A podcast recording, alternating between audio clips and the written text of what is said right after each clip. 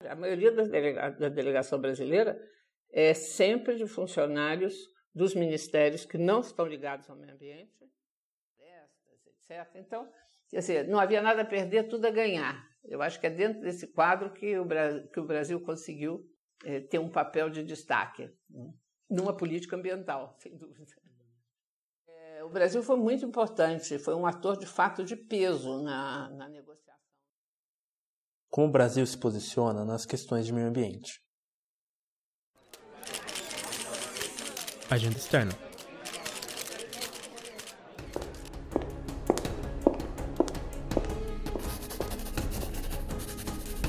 Política externa brasileira, com hora marcada. Eu sou o Jefferson Oliveira e este é o terceiro episódio do Agenda Externa Podcast. Lembrando que eu recomendo que os episódios sejam ouvidos um atrás do outro, desde o teaser. Mas se não forem, garanto que não vai doer. Hoje vamos começar olhando para o surgimento da questão ambiental no mundo e depois vamos ver a atuação brasileira usando alguns casos para isso. Segue o Agenda Externa Podcast no Twitter, arroba Agenda Externa, e curte a página no facebook.com.br Agenda Externa. E para quem ainda não assinou o feed, vocês podem achar o podcast no SoundCloud, no iTunes ou em qualquer agregador. Se tiver com alguma dificuldade, entra lá no agendaexterna.com. Hoje é dia 16, vou falar com a professora Ana Brandimarte aqui no Instituto de Biociências sobre uma visão biológica científica das questões do impacto humano no meio ambiente. Vamos lá.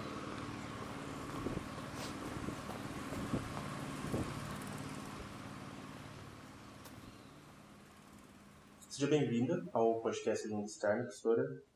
É, eu vou pedir para a senhora falar o seu nome, falar um pouco sobre a senhora, sobre história de, é, profissional, profissional. Tá bom, Jefferson, obrigada pelo convite. Né? Meu nome é Ana Lúcia Brandi sou bióloga, formada aqui pelo Instituto de Biociências e fiz meu mestrado e doutorado aqui no Departamento de Ecologia, trabalhando uh, sobretudo com impactos antropogênicos sobre ecossistemas aquáticos continentais, mais especificamente reservatórios e mais especificamente ainda usando invertebrados que habitam o fundo desses ambientes como indicadores de impacto. Né? Agora faz sentido. Viu? E, bom, aí eu Uh, sou docente aqui do Instituto de Biociências desde 1990 e antes disso eu fui docente na, no Instituto Mauá de Tecnologia. Trabalhei um pouquinho lá com, dando aula para engenheiros, né, para futuros engenheiros. O meio ambiente só se tornou uma questão na agenda internacional porque já havia se tornado uma questão na ciência. É com isso em mente que eu perguntei para a professora Ana Brandimart quando a ciência começa a perceber os impactos que podemos ter na natureza. Ouçam o que ela diz. É, sobretudo a partir das décadas de 1950, 1960, né, quando a, começa a ser percebido qual o impacto do, do grande crescimento populacional humano sobre o ambiente, né? Ah, então, quando esses impactos começam a se tornar mais visíveis, não, não que antes eles não existissem, mas assim o grau de impacto começa a ser maior e começa a ter efeitos que revertem para o próprio ser humano de forma negativa, as pessoas começaram a olhar mais para isso, né? Então, ah, em 1968, por exemplo, foi criado o Clube de Roma, que eram profissionais, né, ah, que se reuniram, se reuniam para debater as, questões do desenvolvimento, né, do crescimento populacional humano e como isso está relacionado ao ambiente, à economia, à política associada a essas questões, né? E inclusive o Clube de Roma solicitou na época ao MIT que fizesse um, um relatório sobre essas questões e aí foi lançado um relatório que chama os limites do crescimento e foi um marco assim porque dizia bom a população está crescendo muito e como é que vamos alimentar e como é que vamos tratar com as questões de impactos dessa população. Foi um dos primeiros documentos importantes no nível mundial, assim, nessa área, né? Depois, no início da década de 80, a ONU cria uma comissão mundial sobre meio ambiente e desenvolvimento para tratar também dessas questões, né? E aí dessa comissão foi elaborado um documento que é o nosso futuro comum, que foi lançado em 1987, e aparece nesse documento pela primeira vez o termo desenvolvimento sustentável. Então, né, essas questões começam a partir de meados do século passado. Ou seja, só quando os nossos impactos no meio ambiente começam a ter efeitos negativos para a gente, aí é que nós começamos a olhar para esse problema. Para conversar precisamente sobre política externa brasileira de meio ambiente, eu entrevistei a professora Marigiane Vieira Lisboa, da PUC São Paulo. Eu me chamo Marigiane Vieira Lisboa, sou professora da PUC é, de Sociologia e tenho 70 anos. Ela já publicou diversos artigos falando de PEB de meio ambiente. Uhum. Inclusive publicou um livro abordando um tratado que veremos hoje, além de ter sido ativista do Greenpeace. Uhum. Uma vez que se torna assunto na ciência, o meio ambiente começa a se tornar um tema na agenda internacional também. Eu perguntei para a professora Margiane exatamente quando isso ocorre. Mas, de fato, assim, o assunto ser enfrentado é, como um assunto de meio ambiente, a gente data isso de, da primeira conferência é, sobre meio ambiente, chamada Meio Ambiente Humano, que foi aquela de Estocolmo, de 71. E aí, na sequência, a gente tem várias reuniões, convenções por exemplo, a gente tem, depois da Convenção de Estocolmo, de 73, a gente tem aquela convenção para a é, proteção de espécies ameaçadas, que é o CITES. A gente tem em 73 a Convenção de Londres sobre despejo de resíduos nos oceanos. É, a gente tem em 77 a Convenção sobre desertificação.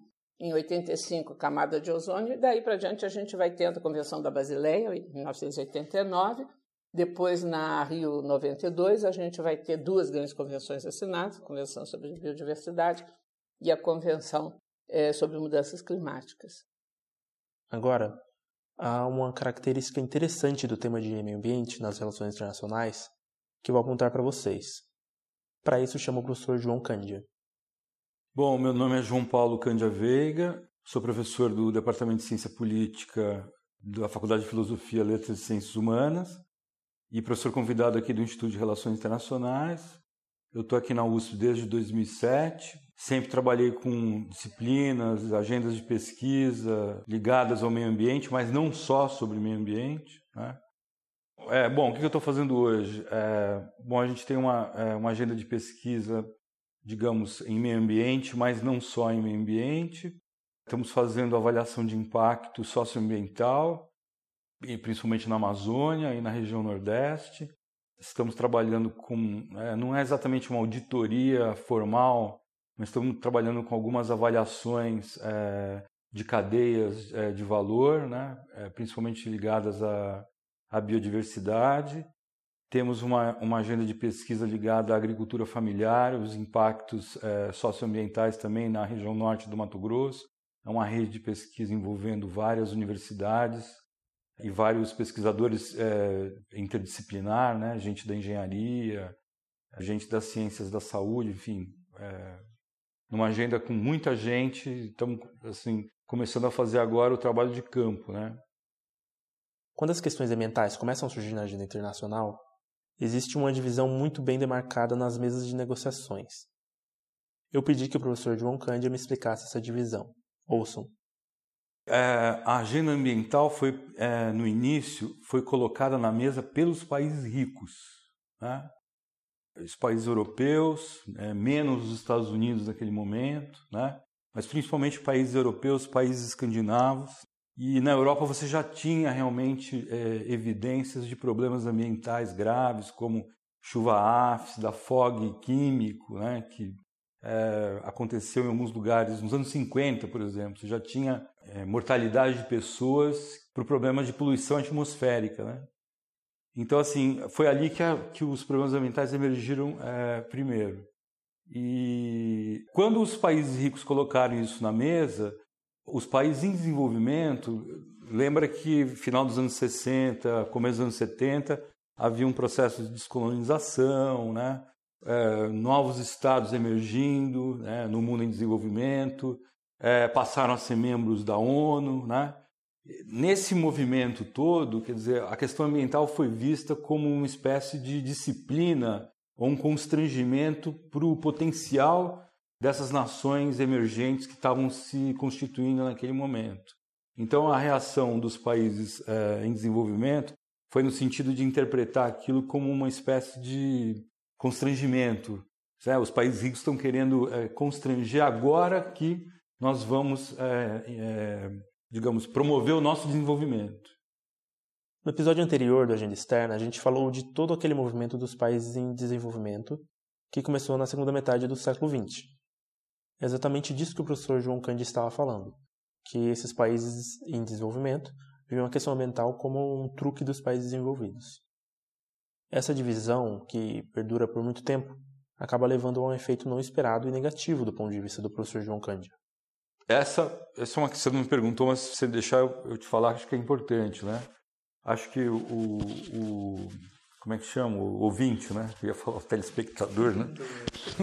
o ouvinte do, do podcast, ele vai se perguntar, mas por que que tem uma organização internacional para comércio, tem uma organização internacional para prover segurança coletiva, né? tem uma organização internacional para saúde pública, tem uma organização internacional para, digamos, as questões do trabalho, né, como é o caso da OIT, e não tem uma para questão ambiental, né? Então essa é uma pergunta importante que a, que a gente assim trabalha aqui no IRI com os alunos de relações internacionais, né? Por quê? Porque houve uma decisão deliberada desde os anos 70 dos governos não delegarem uma autoridade para uma organização internacional com um orçamento pré-definido, né? para, digamos, gerar incentivos para resolver problemas ambientais. É, a meu juízo, acho que foi um grande erro dos governos, tanto dos países desenvolvidos quanto dos países em desenvolvimento, porque toda vez que isso apareceu na agenda para se tomar uma decisão, qual é a arena decisória? É a Assembleia Geral da ONU, que é a que tem poder para tomar uma decisão de criação de uma organização internacional formal, de uma nova organização, né?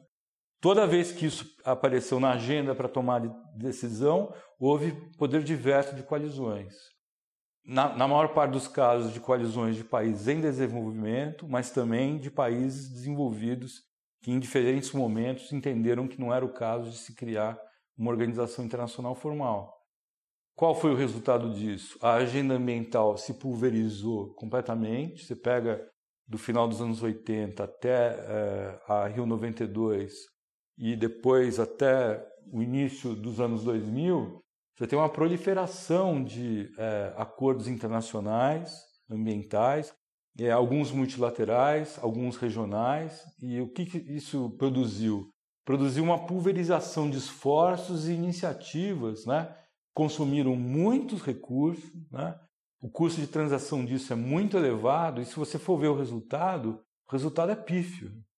Pega qualquer tema ambiental, talvez tirando o caso da camada de ozônio, com a Convenção de Viena e o Protocolo de Montreal, que eu acho que é o caso mais bem sucedido de regime ambiental que deu certo, que foi bem sucedido, assim, todos os demais estão muito aquém do objetivo é, lançado no início da criação do regime com a Convenção da ONU. Então, essa, essa estratégia da ONU foi completamente equivocada. Né? Então, a ciência começa a perceber os impactos do homem no meio ambiente. Os países desenvolvidos, que já tinham problemas ambientais aparecendo, trazem essa questão para a agenda internacional. E o primeiro passo disso foi na Conferência de Estocolmo, em 72.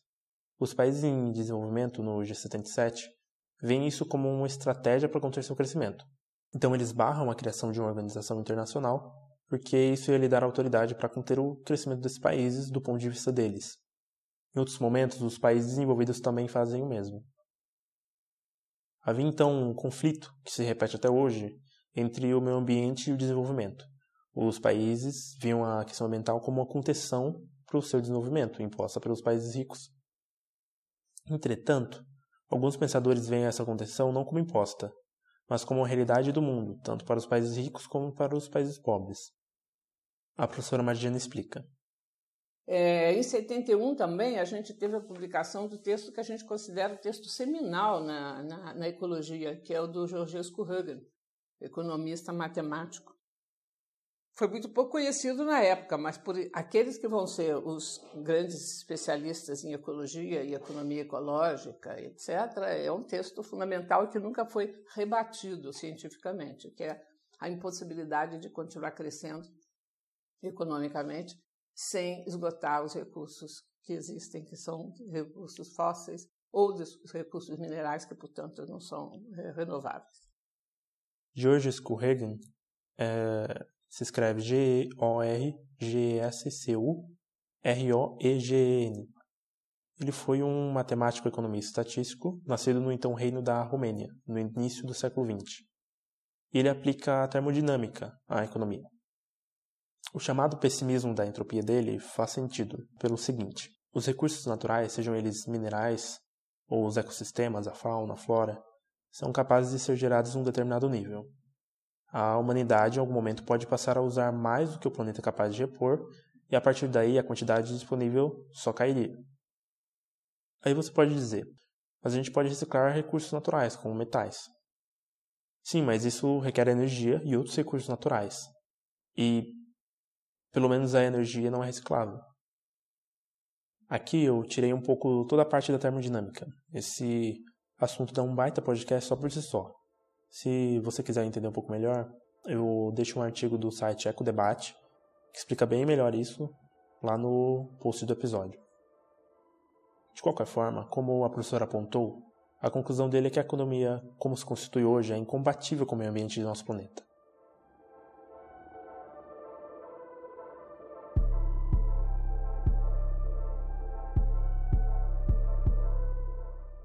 Aí a gente diz, ok, vamos para o desenvolvimento sustentável.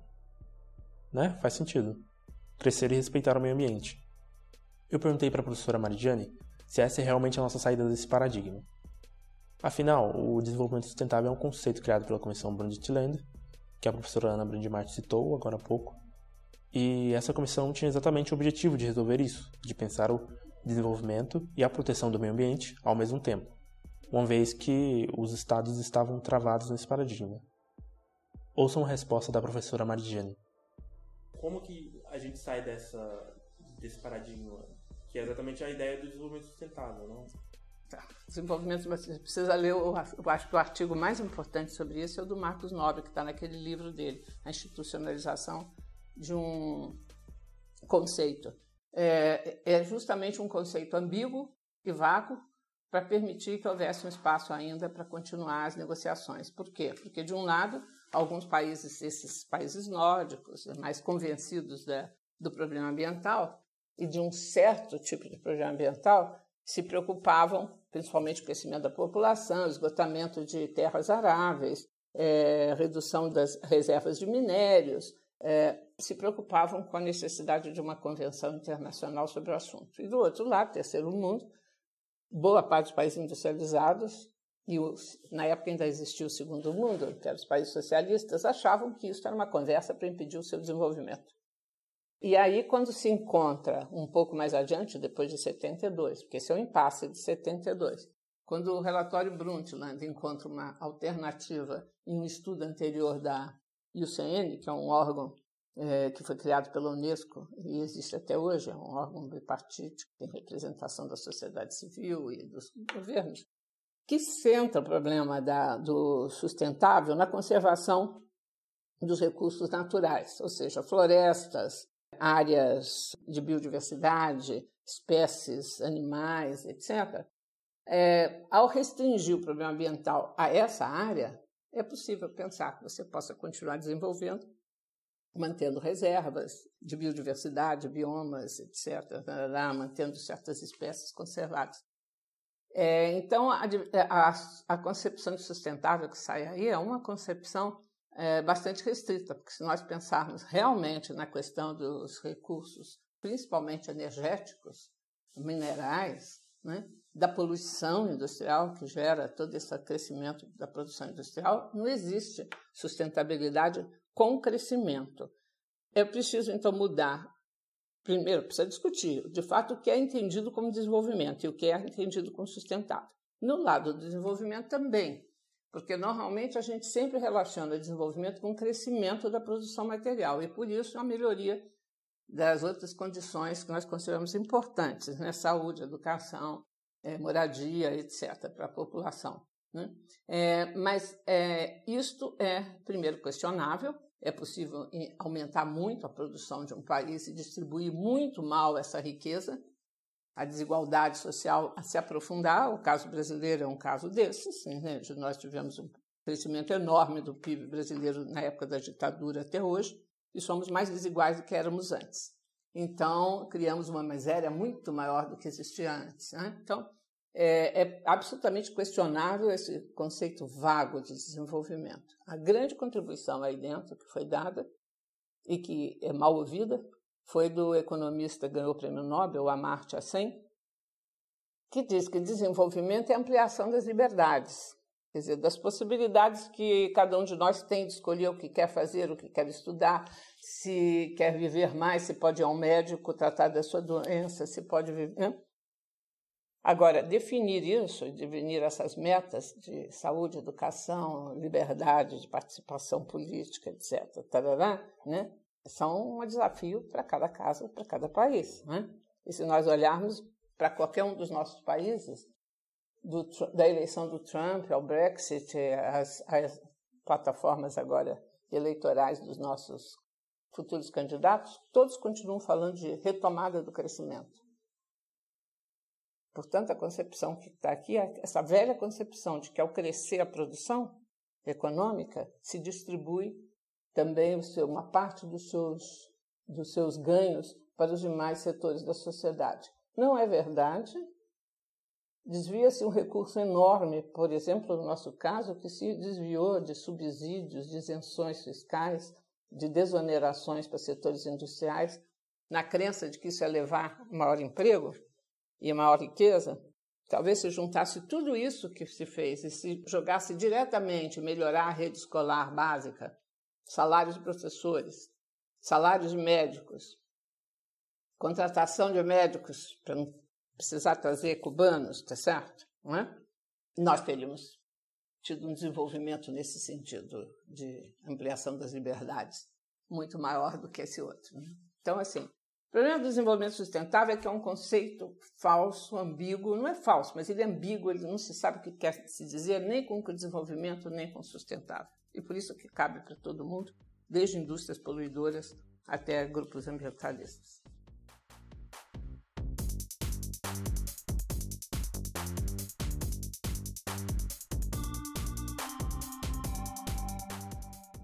Esse episódio foi um dos que eu mais aprendi pesquisando e entrevistando os convidados. Eu demorei um pouco para me dar conta do quão central é o debate entre o crescimento econômico e a sustentabilidade dentro desse tema. E a resolução que a comunidade internacional deu para esse embate é muito satisfatória, como a professora Margine apontou. Isso porque o desenvolvimento sustentável não dissocia o desenvolvimento da produção material. Por exemplo, todo mundo sabe que os Estados Unidos é a maior economia global, mas seus habitantes morrem por complicações de saúde tratáveis, uma vez que nem todos têm acesso à saúde. Tantos países produtores de petróleo que há décadas têm PIB per capita altíssimos têm uma desigualdade avassaladora que deixa grande parte da sua população na miséria. E essa desigualdade de renda leva à desigualdade de liberdades, indo pela linha do Amartya Sen. A gente vai ver esse embate entre crescimento econômico e proteção do meio ambiente nos casos que a gente vai ver a partir de agora.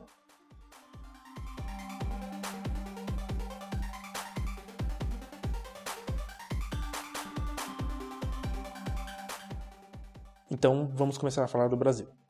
É para isso que estamos aqui. Quando a questão ambiental surge, o Brasil fica do lado dos países em desenvolvimento, do G77. Uma posição bastante defensiva, seguindo ou mesmo construindo aquele discurso de que os países ricos queriam parar o nosso crescimento. Eu perguntei para a embaixadora Débora Barenboim, que já se apresentou em outro episódio, o que a gente defende hoje no tema de meio ambiente.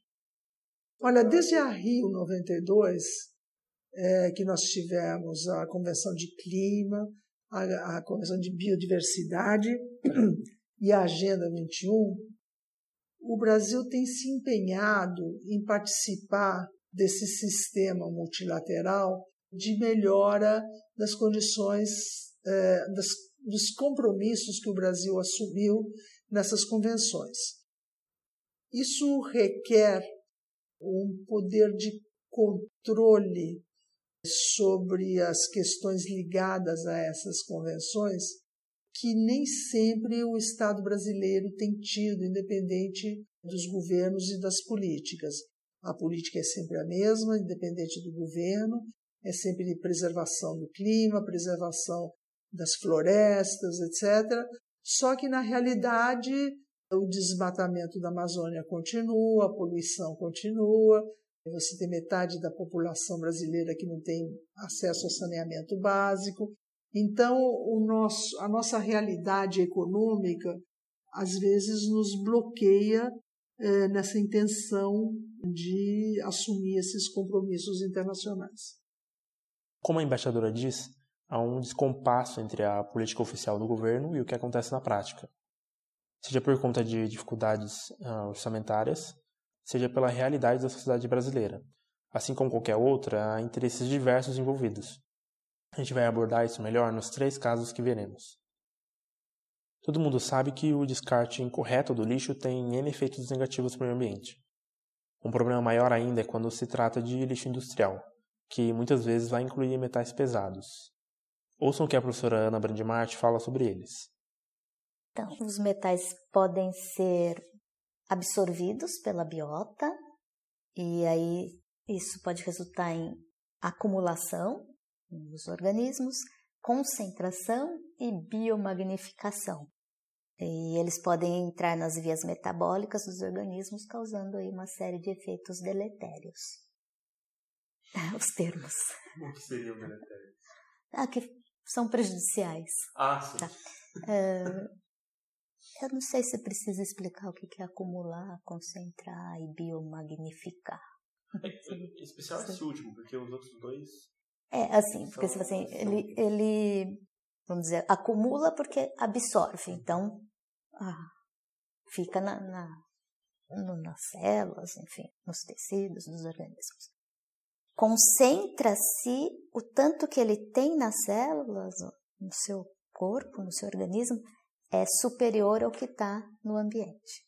Hum. Tá? É, então, ele absorve e acumula. Agora, esse acúmulo, esse acúmulo, concentração é maior, então ele concentrou em relação ao ambiente. E a biomagnificação é uh, conforme. Aí agora uh, eu estou pensando em diferentes níveis tróficos, então vai aumentando ao longo a concentração. Ah. Uh, se está no produtor é X, no herbívoro é, sei lá, alguma coisa vezes esse X e né, até chegar lá no carnívoro de topo, as quantidades em cada um desses níveis tróficos, as concentrações vão sendo cada vez maiores. do... Isso. Durante os anos 70, em especial os anos 80, foram surgindo tratados que lidavam com resíduos. Em especial a proibição do despejo de resíduos perigosos nos oceanos e legislações internas dos países desenvolvidos levou a uma situação bastante feliz. Os países envolvidos exportavam seu lixo para países em desenvolvimento, um processo que é quase que transformando os países em desenvolvimento num lixão do primeiro mundo. A professora Marijane continua essa história. Bom, a matéria da Convenção da Basileia era impedir, a, ou regular, pelo menos no início, os chamados movimentos transfronteiriços de resíduos perigosos. Países desenvolvidos, em geral, têm muito resíduo das suas indústrias químicas, siderúrgicas, metalúrgicas, etc. E esses resíduos, então, eram exportados para o terceiro mundo, no qual ou eles viravam mesmo um lixão em algum lugar, eram jogados em algum lugar, ou eles podiam até ser utilizados como matéria-prima para fazer outras coisas. Mas, obviamente, que sendo resíduos tóxicos, essas matérias-primas eram tóxicas, o processo de manipulação delas era tóxico e o uso dessas substâncias, por exemplo, fertilizantes, etc., para a agricultura, também ia conter uma quantidade de é, substâncias tóxicas que não deveriam estar ali. Então, o objetivo era regulamentar isso, porque o terceiro mundo estava virando um lixão do primeiro mundo.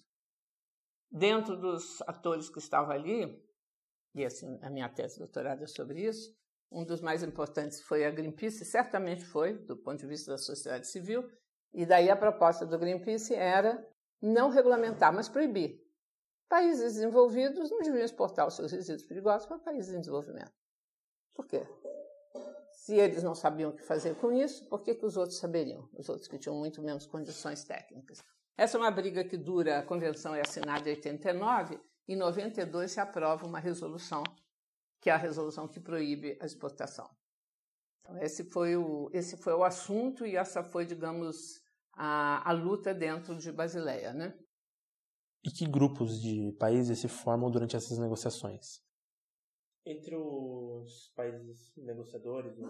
que grupos se formam ali? ali foi muito claro, né? Ali nós tínhamos primeiro, os grandes países exportadores de resíduos, isso foi antes ainda da formação da União Europeia, Estados Unidos, Canadá, é, Japão, Alemanha, Inglaterra, dos países europeus principalmente, a França menos, é, e do outro lado o G77 como um todo. Depois, quando se forma a União Europeia, ela passa a funcionar como bloco, e, essa, e esse vai ser, é, essa vai ser a razão pela qual finalmente se chega a um acordo para essa emenda. Por quê? Porque aí a União Europeia tem que votar como um voto só. E a Inglaterra acaba ficando é, reduzida, fica na minoria esmagadora, porque a Alemanha muda de posição por causa de um grande escândalo em que ela estava exportando resíduos perigosos para países do leste, que tinham deixado de ser comunistas recentemente, e estavam exportando agrotóxicos vencidos, qualquer coisa. Foi um grande escândalo, isso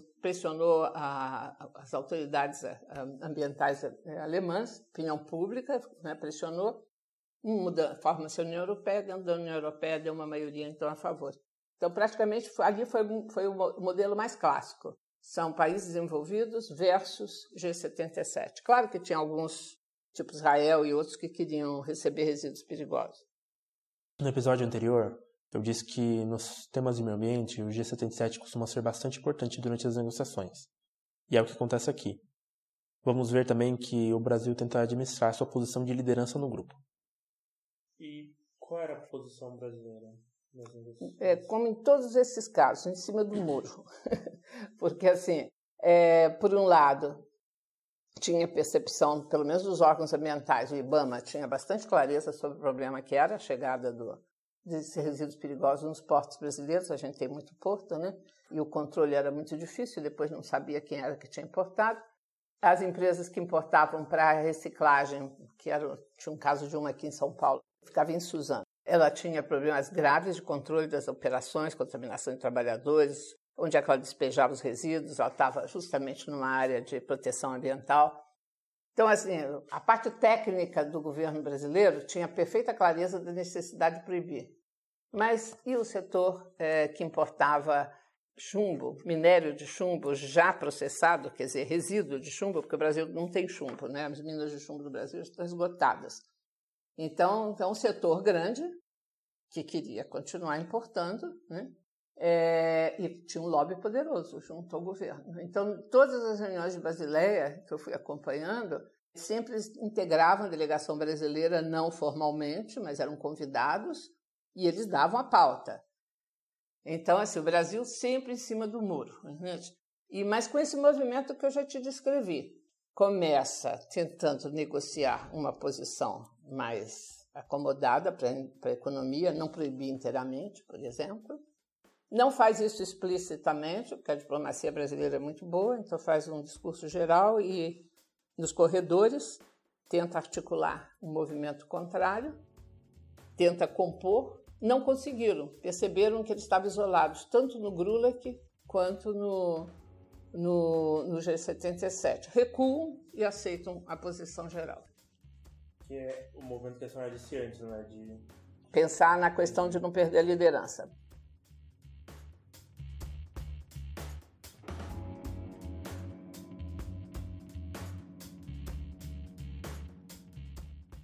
Então, a Convenção de Basileia surge por conta de um problema dos países em desenvolvimento. Eles estavam se tornando o lixão do primeiro mundo. E não só lixo convencional, mas todo tipo de resíduo perigoso. Na mesa de negociação temos uma divisão bastante clara: os países que exportavam de um lado e os países em desenvolvimento, de 27, que na prática era quem recebia esse lixo também. Por fim, a proibição só passa porque a União Europeia é criada e assim eles votam em bloco. No Brasil, órgãos ambientais sabiam da importância de aprovar a convenção, mas a conjuntura de forças era desfavorável para o meio ambiente. A gente tinha na delegação brasileira muita gente de ministérios, como o Ministério da Ciência e Tecnologia, Ministério da Indústria e do Comércio e o Ministério do Planejamento, e uma ou duas pessoas do Ministério do Meio Ambiente. O Brasil tenta então costurar nos corredores uma posição melhor para o setor econômico. Não consegue e acaba tendo que recuar e aceitar a posição dos países em desenvolvimento.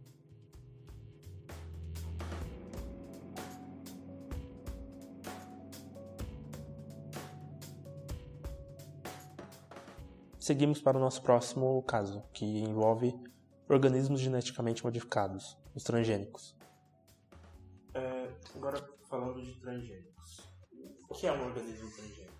Então, é um organismo que foi geneticamente modificado e a modificação nesse caso é a introdução de um trecho de DNA de outra espécie nesse organismo. Então, é uma, uma alteração no genoma, mas em função da, do recebimento de gene de uma outra espécie. As preocupações com a existência deles vêm dos diversos riscos que os transgênicos trazem e da incerteza dos efeitos deles na nossa saúde. Existem pesquisas com ratos que mostram uma relação entre o consumo de transgênicos e câncer. Eu perguntei para a professora Ana Brandimart se tem como evitar a liberação deles no ambiente. Então, eu desconheço essa possibilidade, o que não significa que não exista, né? Mas se a gente pensar em alguns dos exemplos que a gente estava falando, ah, o pólen é levado, né, ou pelo vento, ou por animais, né? Uh, como é que a gente controla isso? Você não tem como botar a plantação transgênica dentro de uma redoma e, impedir que tenha uh, contato com, com as outras plantações, né? Algum tipo de, de transferência de material de uma plantação para outra, né? Então, faz alguns anos eu estava passeando aí pelo, pelo interior de São Paulo, Mato Grosso, e a gente passou naquela na ferrovia que faz transporte de soja, milho, né? Pro, do Mato Grosso para cá, né? E aí o trem passa, ele vai derrubando o milho. Então, assim, tinha um monte de aves ali se alimentando. Não é que você controla.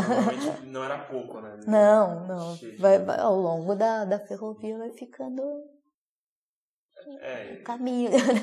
Que é a história do Joãozinho Maria, né? Vai jogando pãozinho, né? Então.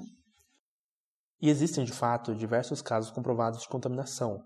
Contaminação aqui é a semente transgênica se misturar às sementes convencionais e começar a se reproduzir livremente no meio ambiente.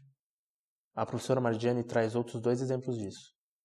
Então, há estudos mostrando, por exemplo, no caminho do, de um porto no Japão, cresceram várias, é, aí não foi nem, nem soja, foi canola. Cresceram várias plantinhas de canola. A canola é uma planta que é plantada no Japão. Então, depois ela encontra outra canola, vem o pólen, aí começa a haver a contaminação. O caso mais grave que a gente teve foi do, do México, que não permite nenhuma importação de milho transgênico, porque o México é o centro de desenvolvimento do milho povos indígenas lá é que domesticaram o milho, que era uma planta bem difícil de ser comida. Então eles proíbem. Eles acharam, há anos atrás, no Planalto mexicano, milho transgênico. Por que, que aconteceu? Porque o México importa milho transgênico para alimentação de gado, porcos, etc. E o milho, né? a polinização é cruzada, né? então vai pelo ar, etc. Tarará, encontra o outro e vai cruzando. O Protocolo de Cartagena é o resultado da Convenção de Biodiversidade, um dos documentos assinados na Rio 92. O protocolo no direito internacional é um tratado vindo de outro, nesse caso da Convenção de Biodiversidade. Ela assinalava a necessidade de um protocolo para tratar desse assunto, o uso, manuseio e o transporte seguro dos transgênicos. O grupo de trabalho é formado em 95 e se reúne diversas vezes até que, em 99, a uma reunião extraordinária, mas que também não resolve o problema. Só em 2000, após encontros informais, se consegue aprovar o protocolo. A professora Marigiane explica o que estava em jogo nas negociações. Na verdade, a grande divisão em todos esses era o seguinte: é, hora, na hora de transportar, isso significa tanto comércio quanto troca para é, é, pesquisa científica, etc. Na hora de transportar transgênicos, o que, que nós temos? Nós temos sementes, temos produtos, alimentos, temos produtos processados, temos ração animal. Né?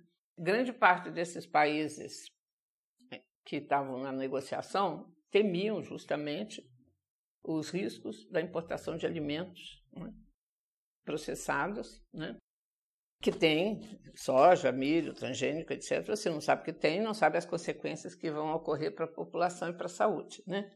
É, muitos importam sementes, mas muitos não importam sementes, importam os grãos já, porque as sementes precisam ser desenvolvidas adaptadas ao clima de cada região. Então não adianta a semente que é desenvolvida para plantar nos Estados Unidos não cresce bem no Brasil. Por isso nós temos sementes transgênicas especiais, né? Bom, e aí esses grandes países, principalmente no caso dos Estados Unidos, é, os Estados Unidos bolou uma estratégia que foi a seguinte: ele juntou num grupo ele, o Canadá, a Austrália, se não me engano, é, convidou há muito tempo atrás, convidou o Uruguai, o Chile, a Argentina e o Brasil para uma reunião em Miami, que teve uma daquelas cúpulas da América, eles aproveitaram, fizeram a reunião lá em Miami. E esse grupo, então, é, do qual só, na verdade, os Estados Unidos estava desenvolvendo já transgênicos, mas a Argentina estava já no processo de liberá-los também. Esse grupo, então, se manifestou favorável à biotecnologia, aos usos da biotecnologia, a importância da biotecnologia, blá, blá, blá. E esse grupo, então, resistia à inclusão desses alimentos, ração e alimentos processados no escopo do, do, da, da, do protocolo. Queria só discutir sementes. Sementes ia ser um caso muito mais raro. Então a gente tem as sementes e os grãos, que de um ponto de vista prático muitas vezes são idênticos. O grão da soja é também a semente dela. Esse grupo, chamado Grupo de Miami, queria regular somente quando se transportasse sementes, ou seja, com o objetivo de serem plantadas. Mas como a professora explicou, esses casos eram bem raros, a ideia é que se o país só importa o grão para o alimento, não haveria riscos para o meio ambiente, afinal ele não estaria sendo plantado. A professora Maridiana explica que não é bem assim. Mesmo nesse caso, pode haver casos de contaminação. O grande problema é você importa grão, importa milho, importa soja. Vai para a ração, vai ser comido também, mas também vai cair no campo, no caminho, vai crescer né? vai cruzar essa planta aí, o pólen dela, etc., vai cruzar com as outras que são as variedades que existem no seu país e que não são variedades transgênicas. Então, a possibilidade de contaminação é enorme. Depois, todo o processo de transporte é um processo que contamina, porque é, os navios, as partes do, dos porões dos navios onde, onde ficam os grãos, ninguém lava um porão inteiramente para tirar completamente o pólen e tudo mais. As esteiras que nos portos carregam os grãos, os caminhões que transportam depois, ou seja, todo o processo de transporte e manuseio é um processo de contaminação. Né? E em torno desse ponto é que não houve possibilidade de chegar a um acordo. Quais eram os grupos na mesa de negociação? E além desse grupo de Miami, de que a senhora falou, que outros grupos Ali, se formaram? Então, tem o grupo de Miami, aí ficou essa situação esdrúxula, né? Porque o Brasil, Argentina, Chile, tudo bem, a Argentina já estava com transgênicos mas o Brasil, Chile e Uruguai não tinham. É, tinha a União Europeia, cuja preocupação era fundamentalmente a rotulagem e identificação clara, porque ela tem uma legislação é, de rotulagem para consumo, então ela quer que isso seja definido. Né? E tinha um grupo que chamava Compromise Group, que era um grupo composto por países que diziam para nós tanto faz. Veja, então era mas a gente quer entrar um acordo, por isso compromise, o nome é compromise. Né? Quem estava Japão, Indonésia, sei lá, alguns países asiáticos, e tinha um grupo da Europa Central, que é Hungria, Polônia, não sei o que, que também queriam é, um certo acordo. Né? Então, assim, o G77 ficou estourado, quer dizer, rachado por causa desse grupo de Miami, né? Mas países como o Brasil, por exemplo, pertenciam aos dois, né? Tanto ao grupo de Miami quanto ao, ao G77. E à medida que a tendência vai sendo cada vez mais pressionar nessas outras questões, que foi o princípio da precaução, né? é, o Brasil começa a perceber que ele está sendo isolado no G77. Chegou a haver denúncias de que o Brasil precisava sair do G77, que ele era do outro lado, que ele estava reunindo com o grupo de Miami escondido nas reuniões ali. Ele acaba aderindo ao que o G77 vai propor. Né? aquela questão que eu levantei. Para ele é mais importante nessas situações conservar sua liderança em termos políticos gerais do que ficar batendo o pé numa questão que ele vai perder. Para conseguir algum resultado, os países a favor da proibição fizeram algumas concessões. Mas uma vitória foi a inclusão do princípio da precaução no protocolo. Esse princípio é a ideia de ter precaução, cuidado. Onde existam ameaças de riscos sérios ou irreversíveis, não será utilizada a falta de certeza científica total como razão para o adiamento de medidas eficazes, em termos de custo, para evitar a degradação ambiental. Eu peguei essa ótima definição lá da Declaração do Rio, de 92, sobre meio ambiente e desenvolvimento sustentável. Eu perguntei para a professora Margiane o papel da composição da nossa delegação nas negociações. Eu ia perguntar agora sobre isso, sobre a posição do Brasil e o papel da composição da delegação que tinha vários integrantes da CTNBio. Né? não, isso sempre foi assim, em qualquer outra questão também. Talvez menos na questão do clima, porque é mais difícil de você pegar os setores industriais interessados diretamente. Mas tanto na Basileia quanto na, no protocolo de Cartagena ou na Convenção de Biodiversidade, a maioria da, delega, da delegação brasileira é sempre de funcionários dos ministérios que não estão ligados ao meio ambiente. Nesse caso, sempre uma boa quantidade de representantes da CTNBio, que não entendem nada, aliás, de, de negociações internacionais, etc. Tem uma atuação assim, bastante perturbadora para o próprio Itamaraty, porque eles têm que lidar com esses. Né? E também uma quantidade grande de funcionários do Ministério da Agricultura, assim, predominantes. E, em geral, ia um ou dois do Ministério do Meio Ambiente. Todas as vezes. A CTNBio é a Comissão Técnica Nacional de Biossegurança. Eu pedi para a professora Maridiane me explicar a sua função, lembrando que ela mesma já participou da comissão como especialista de consumidores entre 2012 e 2015. É um, é um conselho criado, comissão, Comissão Técnica Nacional de Biossegurança, criado pelo governo federal, pela lei de 1995, lei de biossegurança, que foi modificado pela lei de 2005, a segunda lei de biossegurança, que é um conselho que tem como função, é, deveria ter como função avaliar os riscos da liberação no meio ambiente na alimentação humana de alimentos transgênicos. Isso é o que a lei diz. Ele, na prática, é um conjunto de cientistas escolhidos a dedo pelo ministro de Ciência e Tecnologia de cada momento. Na maioria deles, absolutamente favoráveis ao desenvolvimento de transgênicos, que submetem, portanto, os processos de avaliação a uma trajetória, vamos dizer, sumária, um processo sumário, no qual avaliações enviadas de risco enviadas pelas próprias empresas são apreciadas, consideradas sempre boas, e se liberam então os transgênicos no meio ambiente.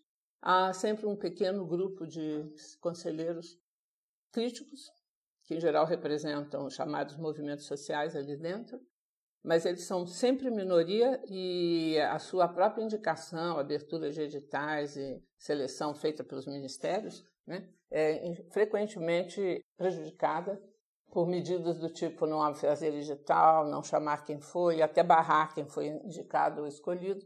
De modo que é uma comissão feita para liberar transgênicos. Se você quer um resumo do que ela é, ela é isso. É uma comissão feita para liberar transgênicos é, dando uma aparência de científico para a sociedade.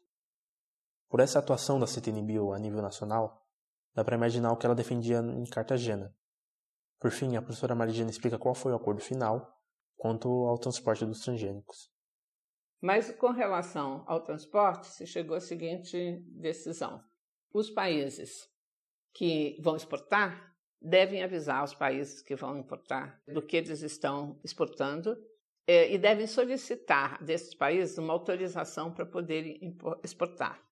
Desde que esses países não tenham um sistema organizado de avaliação de risco de transgênicos. Resultado, já dividiu. Porque, por exemplo, o Brasil e todos os outros que têm legislação em relação a transgênicos não precisariam ser consultados para perguntar se eles queriam ou não. Os africanos tinham. Não tem laboratórios, ou não tinham na época, né? Isso se chama aquele procedimento de Advanced Informed Consentment, né? Ou Acceptance, né? Quer dizer, consentimento prévio informado. E outro ponto foi, bom, mas então basta informar. Tá bom, vai informar o quê? Aí foi a briga, porque aí a parte grande dos países do G77, do Grula, que diziam, a gente quer que diga, é uma soja transgênica RR da Monsanto que tem uma inserção de gene X, não sei aonde.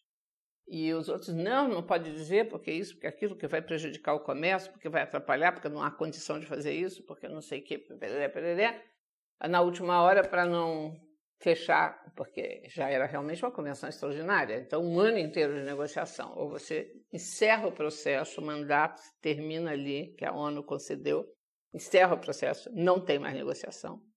Ou você aprova um texto e depois tenta melhorá-lo. E aí o texto que foi aprovado diz assim, que então quando você exporta, quando um país exportador exporta transgênicos, ele deve dizer na fórmula, pode conter, may contain, ele não precisa dizer contém soja do tipo tal, tal, tal. E decidiu-se que nas próximas reuniões esse tema ia ser retomado. É, 2000, né? Foi essa reunião. A próxima, a reunião que tinha que definir essa questão ficou para é, depois da ratificação, etc. Ficou para 2005 também em Montreal, né? Também em janeiro em Montreal, bem frio é, não se conseguiu chegar a alguma conclusão a respeito de que fórmula deve constar né, de uma exportação de transgênicos, porque dois países votaram contra e impediram: o Brasil e a Nova Zelândia. Esse é 2005. É, Adiou-se para um ano seguinte, 2006, uma reunião em Curitiba, o mesmo ponto, demorou o tempo todo e tão pouco foi resolvido. E aí adiou-se para mais não sei quantos anos e nós continuamos desse jeito. Comércio internacional sobre transgênicos é feito sem que se saiba o que se está exatamente consumindo, que tipo que é, embora depois tenha se feito um protocolo de Nagoya, que é um protocolo sobre responsabilidade legal, que coloca a possibilidade de responsabilizar e, portanto, exigir indenização, etc., mas não das empresas, dos países. E é preciso que se constate o dano causado. Então, nós sabemos que temos pela frente uma longa história onde no futuro muitos advogados ganharão muito dinheiro. E muita gente terá morrido nesse intervalo, etc. É, gente, animais, meio ambiente. Os transgênicos são fonte de polêmica e fortes dúvidas hoje. E eram também durante as negociações que vão produzir um documento bastante sensato, se a gente pensar no princípio da precaução, mas que ainda fica aquém do que muitos ativistas desejavam. O protocolo de Cartagena vem então com o objetivo de regular o transporte, o uso e manuseio deles. A mesa de negociação é um pouco não convencional, com países como Argentina e Uruguai no chamado Grupo de Miami, que defendia uma regulação bastante frágil uh, dentro desse protocolo. A delegação brasileira não tem os interesses do meio ambiente muito bem representados, mas o Brasil acaba tendo que se aliar aos países em desenvolvimento, o G67, para não perder a sua posição de liderança dentro dele.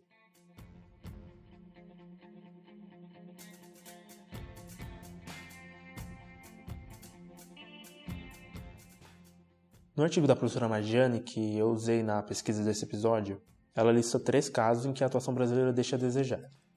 Nós vimos dois deles até agora.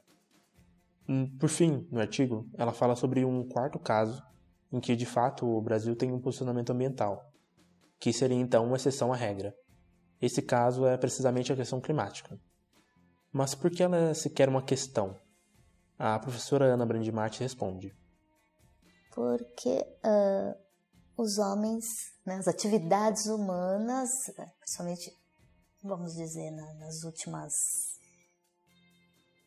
100 anos, né? Mas depois que a partir da Revolução Industrial, né, que aí é mais tempo, mas assim, você tem tecnologias que utilizam queima de combustíveis fósseis, por exemplo, né? A, o crescimento da população humana associado à tecnologia leva a, a, desmatamento, né? a mudança de uso ocupação do solo. Então você vai tendo uma série de atividades que resultam no aumento de gases de efeito estufa, que normalmente existiam e que existem, né, no planeta e que exercem uma função até de proteção para a biota, porque ao absorver e reemitir radiação infravermelha, eles ah, acabam provocando o aquecimento da atmosfera. Mas o que o homem faz é que ele aumenta a emissão desses gases e aí o efeito de aquecimento da atmosfera é intensificado. E além disso, né, então, além de aumentar essas substâncias que existem naturalmente, como o metano que a gente falou anteriormente, uh, também lança substâncias sintéticas, né, como os CFCs e os seus substitutos, que também têm um, um alto potencial de efeito estufa. Então a gente está uh, ah, provocando o aquecimento da, da atmosfera. E se antes era uma dúvida de que ah, as atividades humanas estão provocando aquecimento global, o próprio IPCC, que começou a trabalhar há mais de 30 anos, já tem certeza de que, que essa relação é real. É, na questão do clima, a gente costuma focar muito nesse, nessa questão da, do aumento da temperatura, né? Mas uh, com o aumento da temperatura também vem uh, o aumento de efeitos, é, de eventos extremos. Uhum. Que também é um, uma forma de a gente avaliar né, esse impacto da mudança Sim. Você acaba alterando o regime de chuvas secas, né? Então, onde é seco, normalmente vai ficar mais seco. Né? Onde chove, pode ter eventos de de enchentes, né, de chuvas extremas em grandes volumes. Essas chuvas podem se tornar mais frequentes, então tem uma alteração, não é só o aquecimento, mas o aquecimento a gente sabe que temperatura e formação de, de chuva são coisas associadas, né, devido à evaporação. Acaba alterando a distribuição de chuva também. Desde o início dos anos 80, se formava um forte consenso em torno do aquecimento global. Ainda em 79, em um painel da Academia Nacional de Ciências dos Estados Unidos, cientistas chegaram à seguinte conclusão: dobrar a quantidade de CO2 na atmosfera levaria a um aumento entre 1,5 e 4,5 graus Celsius, e a previsão era de que isso ocorreria na metade do século XXI. em 85, na Conferência de Vilac, cientistas vão chegar ao consenso de que os gases de efeito estufa iriam de fato aquecer o planeta. Mas a grande notícia dessa conferência foi outra. Pesquisas recentes mostravam que, além do CO2, o metano e outros gases também tinham o efeito de aquecimento na atmosfera. Lá no painel de 79, os cientistas não levaram esses gases em conta. Colocando esses novos gases na equação, os efeitos do aquecimento global poderiam chegar até na metade do tempo. Em 88 é criado o Painel Intergovernamental sobre Mudanças Climáticas, o IPCC. Observem que ele é intergovernamental. Assim, é criado com funcionários e cientistas de diversos países, se tornando então nem somente político, nem somente científico. Isso é o que o professor John Candia falou lá no início. Os países não gostavam da ideia de criar uma organização com pessoal próprio para fiscalizar com estrangeiros países. Tanto que há quem afirme que a necessidade de consenso dentro desse painel foi desenhado exatamente para paralisar ele. Ainda assim, o IPCC é fundamental nessa arena. Em 90, ele publica seu primeiro relatório, em que conclui que o planeta havia aquecido, ainda que uma parte poderia ter sido causada por processos naturais. Além disso, eles assinalam que, em uma década, eles seriam capazes de confirmar se essas mudanças eram causadas pelos gases de efeito estufa, esse relatório acaba levando a Assembleia Geral da ONU a pedir por negociações para um acordo que limitasse o aquecimento global. O resultado dessas negociações é assinado na Rio 92 e é a Convenção Quadro das Nações Unidas para as Mudanças Climáticas. A professora Maridiana explica os objetivos da Convenção Quadro. Aí a convenção então pretende reduzir essas emissões, controlar essas emissões, mitigar os seus efeitos, ou seja, né, procurar alternativas também e adaptar, porque supõe-se que uma parte desses efeitos já estão. E naquela época já supunham que estavam em andamento. Hoje em dia a gente tem certeza, quer dizer, né? É, a adaptação é tão importante quanto a mitigação, né? E definiram um, um tipo de política que era assim: aqueles países que foram os primeiros os responsáveis pela industrialização e, portanto, por ter emitido grande parte desses gases de efeito estufa, é, constariam de um anexo especial, que é o anexo 1, e esses países são os países desenvolvidos, os países industrializados. Eles deveriam começar a serem obrigados a reduzir as suas emissões. Né?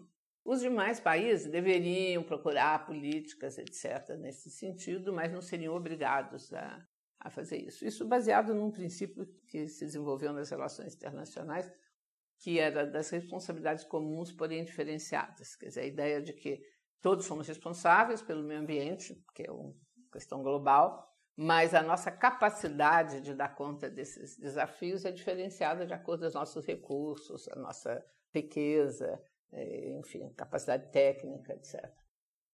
Eu pedi para a professora Marigiane me explicar por que o caso das mudanças climáticas é uma exceção. Qual foi a diferença na atuação do Brasil? na questão da política externa brasileira.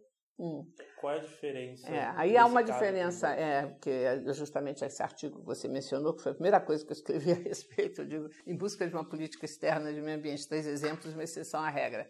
Aí houve uma política externa de meio ambiente, né, que foi proposta pelo Ministério de Ciência e Tecnologia, tinha esses dois grandes técnicos ali dentro, o Gilvan e o Miguel, que, na verdade, defendiam até um outro sistema, né? Eles propunham um fundo especial criado mundialmente para permitir que esses países do terceiro mundo fizessem a conversão ou adotassem tecnologias ambientalmente é, adequadas que não emitissem gases de efeito estufa. Isso não deu certo dessa maneira, mas acabou saindo no chamado mecanismo de desenvolvimento limpo, que os países do primeiro mundo podem reduzir as suas taxas de redução, quer dizer, abater das suas taxas de redução aqueles investimentos que eles fizerem em países de terceiro mundo, para evitar que esses países de terceiro mundo tenham que introduzir tecnologias que gerem gases de efeito estufa, ou para, por exemplo, fechar plantas de carvão, por exemplo, né, de produção de carvão para energia, né, coisas desse tipo. Então, é, o Brasil foi muito importante, foi um ator de fato de peso na, na negociação da, da, da, da Convenção Marco das Mudanças Climáticas, com princípios, propostas, né, liderança técnica, etc. De fato, o Brasil se distinguiu. Claro que eu acho que a razão disso é que os interesses econômicos aí, neste momento, não viam nenhuma, nenhum prejuízo nessas propostas que foram aprovadas. O Brasil estava fora do anexo 1, não era um país né, que tinha sido industrializado no começo, iria receber dinheiro para construir hidrelétricas, é, converter, fazer conversão de, de lixões em é, aterros é, controlados, né, controlando a emissão de metano, né, e mesmo para conservação de florestas, etc. Então, assim, não havia nada a perder, tudo a ganhar. Eu acho que é dentro desse quadro que o, que o Brasil conseguiu é, ter um papel de destaque né, numa política ambiental, sem dúvida. É exatamente quando o setor empresarial não vê perdas com o acordo que ele não participa das negociações. Por outro lado, a gente tem o setor técnico atuando fortemente com os mencionados pela professora, o Luiz Gilvan e o José Miguel. O Gilvan é formado em engenharia eletrônica no ITA e vai começar a trilhar seu caminho em mudanças climáticas, fazendo estágio no predecessor do INPE, a Comissão Nacional de Atividades Espaciais. Depois ele vai fazer pós nos Estados Unidos, onde estuda a dinâmica de fluidos geofísicos e a radiação atmosférica, que, de acordo com ele, são os dois pilares para pensar as mudanças climáticas. O Miguel, que é hoje diretor do Departamento em Políticas e Mudanças Climáticas no Ministério do Meio Ambiente, vem da área de planejamento energético e começa a se envolver com as negociações internacionais um pouquinho depois do Gilvan.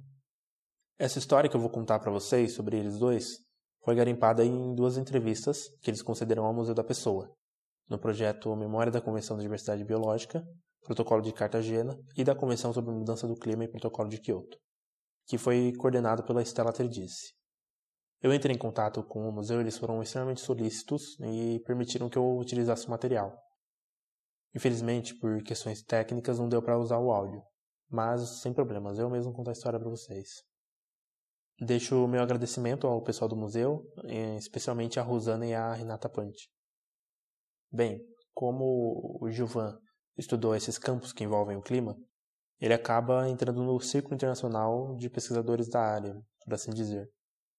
Aí, quando o IPCC surge, ele afirma que foi natural o envolvimento dele com as negociações, uma vez que elas ainda estavam basicamente no meio acadêmico. Ele não participa como autor do relatório de 1990, mas o próximo, de 92, sim, falando de desflorestamento e o papel do ciclo de carbono nas mudanças climáticas. Ele participa da Rio 92 nas negociações que antecedem ela, trabalhando em especial com negociação política do lado do embaixador Luiz Felipe Macedo, que era quem conduzia a delegação brasileira. E para ser mais específico, na negociação política da Convenção Quadro, que a gente falou antes, e da Agenda 21. Aqui entra em cena o José Miguel, que é chamado pelo então ministro de Ciência e Tecnologia para participar da implementação da convenção e das negociações do protocolo. Eles já tinham o Gilvan, que era especialista em mudanças climáticas e desflorestamento, e queriam alguém de planejamento energético para compor o time. Uma coisa que o Brasil se obriga na convenção é fazer um inventário das suas emissões. E o Miguel vem fazer isso do zero. Ele conta que nenhuma boa tradução da convenção eles tinham em mãos. A convenção quadro ela não estabelece objetivos claros ou prazos. Convenções quadros costumam só criar essa base onde protocolos subsequentes possam construir algo mais concreto. O protocolo de Kyoto é quem vem fazer isso, definindo objetivos de redução de emissões somente para os países desenvolvidos, como a professora Marigine falou. Certo. Nas negociações para o protocolo de Kyoto, o Gilvan preside o grupo de negociações do anexo 1. Uma vez que os países do anexo 1, que eram países desenvolvidos, não chegaram ao consenso para um nome de seus próprios países. Eles passam pelas coisas mais simples e chegam na parte difícil da negociação, quanto cada país do anexo 1 deveria reduzir nas suas emissões. Nesse momento, o Miguel afirma que havia um movimento dos Estados Unidos tentando colocar toda a responsabilidade das mudanças climáticas na China, na Índia e no Brasil. Eles fazem isso argumentando que as emissões dos países em desenvolvimento iam ultrapassar a dos países desenvolvidos até 2020, 2030, que era de fato uma estimativa do IPCC. Mas o Gilvan aponta que, para determinar a quantidade que cada país devia reduzir, era preciso olhar para a responsabilidade de cada um e isso não se fazia olhando somente para as emissões atuais, uma vez que os efeitos das mudanças climáticas não se dão só para as emissões de hoje, se dá num processo de acumulação, digamos. Então era preciso olhar para as emissões históricas de cada país. O Giovanni começa a trabalhar num relatório defendendo isso, usando uma base de dados de 1950 a 1990. Ao mesmo tempo, após uma conversa com um representante das Filipinas, o Miguel tem uma ideia. Ela aponta para o fato de que os países que não cumprissem com suas metas no protocolo não iam sofrer nenhum tipo de sanção. Lembrando que, como a professora Margina apontou, só os países envolvidos tinham metas de redução. Ele então tem essa ideia do Fundo de Desenvolvimento Limpo, que é o fundo de que a professora Margine falou. A ideia era que o dinheiro desse fundo viria de multas dos países envolvidos que não cumprissem com suas metas e depois seria usado para ajudar os países em desenvolvimento para reduzir emissões. Eles apresentam então esses dois pontos. O Fundo de Desenvolvimento Limpo se torna uma proposta do G107 Martina e o relatório do Juvan causa um forte impacto político, mostrando que os países envolvidos eram mais responsáveis pelos problemas sim. Aqui a gente tem uma intervenção por parte dos Estados Unidos. Eles afirmavam que a ideia do fundo não iria ser aceita pelos países industrializados. Isso por conta dessa ideia de penalização, Após cinco horas de negociações no Hotel Glória, no Rio, o Gilvan Miguel e o embaixador Antônio Augusto Dairel, junto com a comitiva estadunidense, é, transformam a proposta, que vai desse Fundo de Desenvolvimento Limpo para o Mecanismo de Desenvolvimento Limpo. Na prática era a mesma coisa. O fundo teria dinheiro vindo de multas por descumprimento de metas, que seria usado pelos países em desenvolvimento para reduzir emissões. E o mecanismo seria uma forma dos países envolvidos financiar a redução de emissões em países em desenvolvimento, onde seria mais barato, no lugar de reduzir as emissões no seu próprio território. Assim, a emissão que fosse evitada lá na China pelo projeto financiado pela Bélgica entraria no cômpito de redução da Bélgica. Como a atmosfera é a mesma, não faz diferença onde você reduz. Com essas mudanças, os Estados Unidos passam a apoiar a proposta, mas é claro que na hora de redigir o documento houve embate. O Giovanni é quem preside o grupo de trabalho que vai redigir o artigo 12, que define o mecanismo. Por fim, ele sai, é claro, e sendo uma proposta que foi desenhada lá no início pelo Brasil.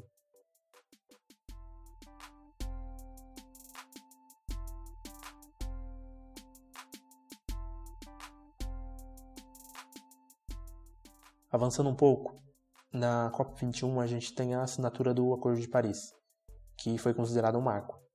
Antes de falar do acordo, eu pedi para o professor de Direito Internacional Público no IRI, Pedro Dalari, me explicar o que são essas COPs. Uh, a COP21, é, o que exatamente é uma COP e por que ela foi tão relevante?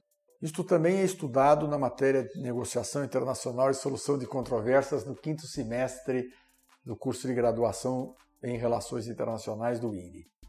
A Convenção sobre Mudança Climática, que foi aprovada no Rio de Janeiro em 1992, politicamente, né, porque formalmente já tinha sido aprovada em uma reunião da ONU, ela não criou uma organização internacional para tratar do tema da mudança climática. Ela estabeleceu que os estados parte da convenção né, se reuniriam todo ano numa conferência ou numa reunião de um órgão que ficou chamado Conferência das Partes.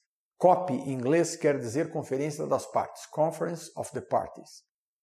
E, portanto, desde que entrou em vigor a Convenção Quadro sobre Mudança Climática, em 1995, né, se realiza, a primeira em 96, né, uma sessão anual da Conferência das Partes, e que recebe o número referente à sua edição, que é a reunião anual em que todos os países membros da Conferência das, da, da Convenção, os Estados partes da Convenção sobre Mudança Climática, discutem como está né, o combate ao aquecimento global no mundo. Certo. Quanto ao Acordo de Paris, o professor João Cândia acredita que ele foi de fato revolucionário. Ele explica o porquê.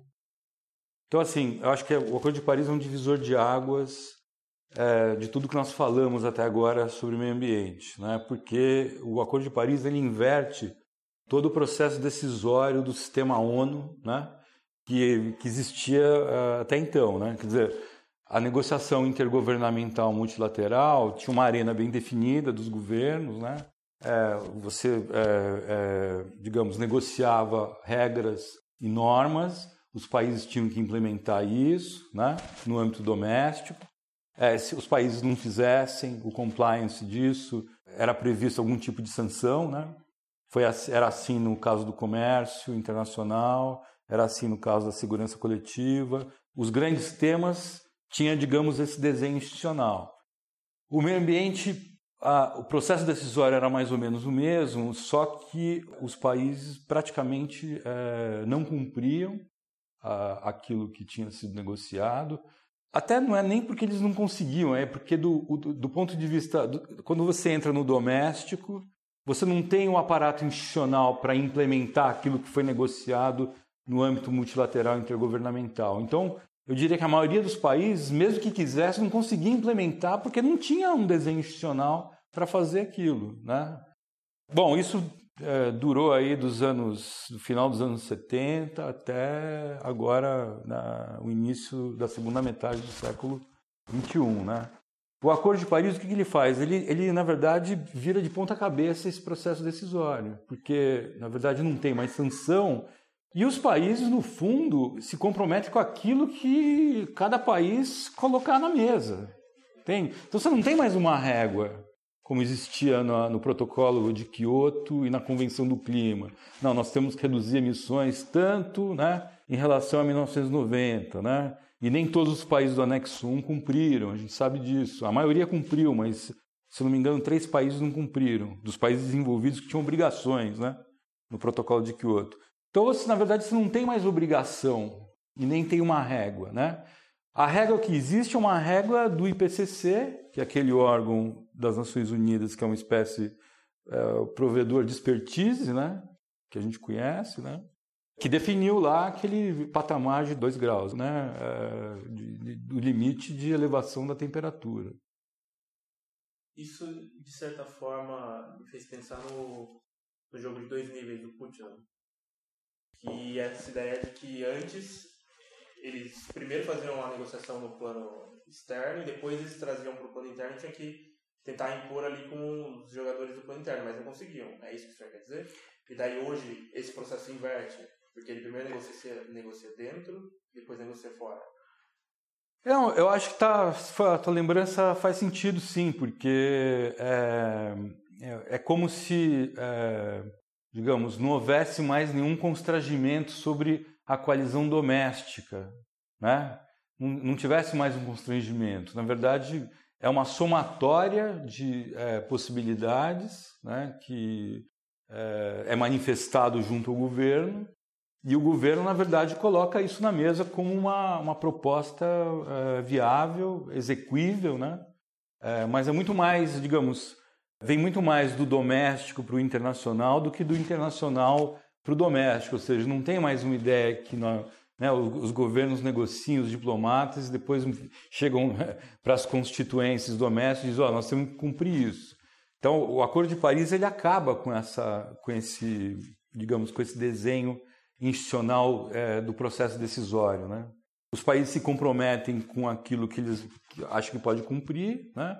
isso é resultante de uma coalizão doméstica, é, é, enfim, Podemos discutir se as metas são execuíveis ou não, tem muita, o Brasil se comprometeu com muita coisa, né?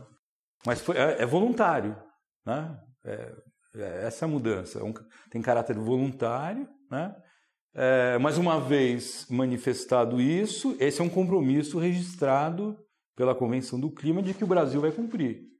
Então é voluntário, porque você escolhe quanto você pode cumprir, mas uma vez manifestado aquilo que você pode cumprir, ele tem um caráter obrigatório, porque isso vai estar registrado e vai ser monitorado. Né? A cada cinco anos vai ser, digamos, verificado quanto que o Brasil conseguiu andar em relação àquilo que tinha sido é, é, manifestado. Esse comprometimento no Acordo de Paris se dá através das chamadas INDC, ou pretendida contribuição nacionalmente determinada. Eu pedi uma avaliação da professora Maridiane da nossa NDC. Ouçam. É, pois é, como eu te disse, eu não sou uma especialista na área, mas os especialistas acham que ela foi nem foi muito aquém do que deveria ser, nem foi muito, nem foi o, o máximo que ela poderia ser. Ela é uma proposta bastante média, portanto bastante cautelosa, né, com muito medo de não dar conta, né? do recado. Né? Mas é razoável. O problema é o seguinte: como vai tirá-la do papel? Porque aí a gente volta às mesmas questões de sempre. Qual é a vontade política que existe por trás deste governo e dos futuros governos né, nossos em relação a dar conta dessas emissões? Se antes da saída da Dilma eu já acho que era bastante difícil, né, é, que desse conta dessas medidas, as primeiras medidas é, do governo Temer em relação a, por exemplo, reduzir reservas né, de unidades de conservação no país, né? o peso que tem o setor do agronegócio dentro do governo atual governo brasileiro já era grande. O governo do Lula e da Dilma foi um governo para as mineradoras, para o, o, o agronegócio, né, para e para os bancos. Discordo da interpretação de que o governo fazia políticas populares. Dava algumas coisas para o povo, mas servia, antes de tudo, esses grandes, três grandes setores da economia brasileira. Mas, pelo menos, isso era feito de uma forma mais equilibrada, porque os setores sociais também, ligados ao meio ambiente, trabalhadores, etc., tinham um certo peso na, no apoio político do, do PT e dos seus aliados. E agora não tem nenhum. Então eu vejo com, muito, com muita desconfiança a possibilidade de nós estarmos cumprindo. A redução do desmatamento, que o nosso principal problema é o desmatamento, de fato aconteceu e aparentemente Isso te, teria a ver com uma, uma fiscalização mais efetiva. O ministro Sarnezinho, que sempre foi um ministro bom né, no meio ambiente, independente do governo que ele servisse. Né? Ele é um dos que entende do assunto. Né? Ele parece que pôs a máquina do IBAMA para funcionar um pouco mais efetivamente, fez algumas grandes operações, e essas operações detiveram é, vamos dizer, caiu né, a, a curva que estava ascendente de novo né, do desmatamento. Agora, numa crise econômica como a gente atravessa, há outros fatores que são difíceis de serem enfrentados. A miséria, a miséria busca aquilo que está acessível. Então, a gente está tendo um desmatamento provocado por pequenos né, pessoas sem terra, sem propriedade, sem nada, que são contratadas por madeireiros, né, todo um sistema ilegal que se coloca né, de tráfico de madeira e mineração. Mineração em áreas né, de floresta, né, com impactos super graves. Né, garimpo, a gente não chama de mineração, nesse caso é de garimpo. Né?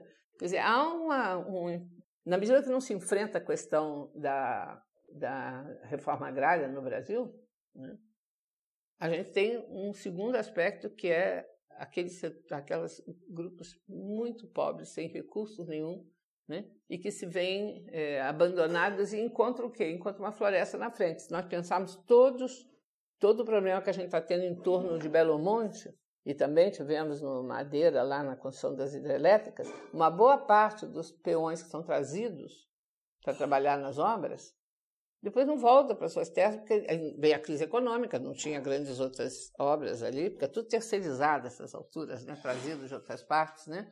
que fazem? Vão penetrando pela floresta, encontra povo indígena, expulsa os índios, é, sei lá o que se relaciona com eles, passa doença, prostitui as, as, as mulheres indígenas, corta madeira ali, garimpa não sei aonde, e, e a destruição vai ampliando. Então também tem esse aspecto que não depende do Ministério do Meio Ambiente. Né? É, era preciso que, na questão do desmatamento, isso já foi tentado muitas vezes. A Marina mesmo tentou na época que ela estava no Ministério do Meio Ambiente. Você faz um, um plano, um projeto que inclui todos os ministérios e todos os órgãos importantes na Amazônia. Os diversos ministérios, a, a Sudã, eh, não sei o quê, o INCRA, Parará. Então você faz um programa coordenado. Né? Nosso objetivo é reduzir o desmatamento. Aqui tem fatores de ordem social, aqui cultural, aqui econômica, aqui isso, aqui aquilo. Não funcionou porque é falta de vontade política do governo Lula. A Marina montou esse negócio e quando chegou no fim ele deu, Lula deu para aquele Mangabeira Unga, que disso não entendia nada, deu plano para ele, foi quando ela saiu, quando ela fez a demissão. E ela ainda percebeu que não só ia é, saiu o plano de uma maneira totalmente diferente, como inclusive a isenção e perdão para os desmatadores, que a gente viu mais tarde acontecer com a aprovação do novo Código Florestal.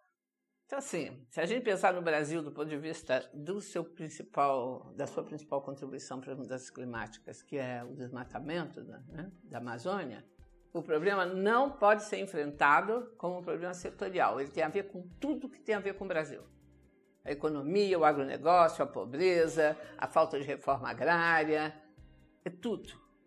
A questão fundiária, né? É um problemão e por isso é que eu acho que é muito difícil que o Brasil dê conta da sua meta.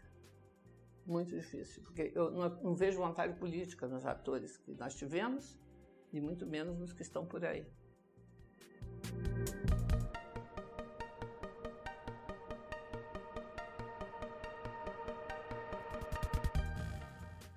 O pessoal do climateactiontracker.org, que faz uma análise pormenorizada de todos os INDCs, chegaram à mesma conclusão que a professora apontou. Nossa proposição não é nem boa nem terrível.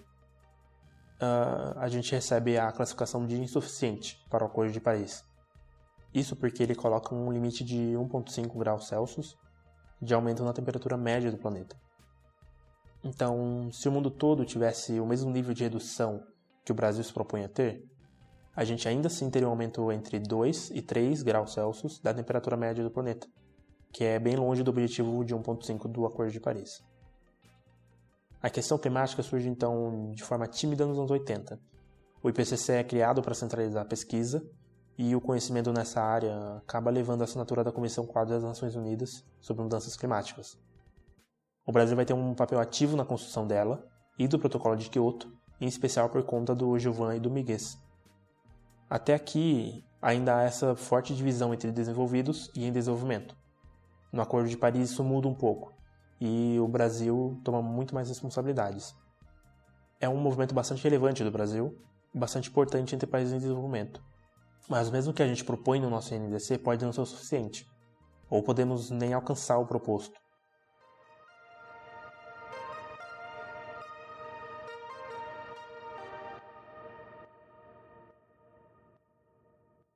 Para a gente ir encaminhando esse episódio, eu questionei a professora Marigiane sobre a relevância do Acordo de Paris. Ouçam o que ela aponta. Quer dizer, como toda negociação internacional, em qualquer área, né? não só meio ambiente, tudo, tudo que você vai resolver internacionalmente, você tem que resolver de boa fé. Quer dizer, tem que haver disposição de, porque não existe um Estado multinacional capaz de impor com força de polícia qualquer política. Então, é, é, é para saudar que a comunidade internacional tenha conseguido novamente se reunir e encontrar um outro caminho para enfrentar essa questão da mudança climática. Isso, de fato, há que, há que achar positivo. Né? Pior que isso é nada. É, cada um faz o que quer e o, e o planeta vai esquentando né? e explodindo, sei lá o quê. Agora, vai funcionar? Não vai funcionar? Pode ser um fiasco, que, de novo, que nem o protocolo de Kyoto? É provável que seja, entende? Porque é, para mudar, de fato, era preciso enfrentar aquele desafio que aquele famoso economista matemático colocou em 1971, entende? Não é possível continuar crescendo. Se nós tivermos, entendemos crescimento como material, crescimento material, mais produção, mais serviços, né, materiais, etc., instalações, né? não, não vamos poder. Se nós não vamos poder fazer isso, né? como é que nós fazemos? Tem uma parte enorme da humanidade que realmente não come, não tem saúde, não tem isso. Não tem... É preciso inverter a distribuição desta quantidade de recursos materiais que nós consumimos, de maneira que uma boa parte deles vá para satisfazer essas necessidades básicas. E aqueles outros que já têm as suas necessidades básicas satisfeitas, né? e tem mais um monte de necessidades desnecessárias, né? quer dizer, falsas, criadas, de luxo, etc., vão ter que. Isso implica numa enorme negociação internacional e nacional, porque cada país é uma desigualdade interna também. Né? É, então, assim, eu sou bastante cética quanto, e aí para mim não é só ela, não, das todas as convenções de meio ambiente, né? Enquanto a gente não se convencer que tem que parar de crescer né? Temos, e jogar todos os nossos esforços né? para melhorar a qualidade de vida, daquela forma que o Amartya Sen fala, naquilo que é bem imaterial, entende? Qualidade da educação, qualidade da saúde, né? solidariedade social, uso de tecnologias que são tecnologias populares, baratas, a agroecologia, economia solidária, uma, uma série de outras formas, né? É, de economias que estão surgindo aí, economias partilhadas, etc., moedas sociais. Né?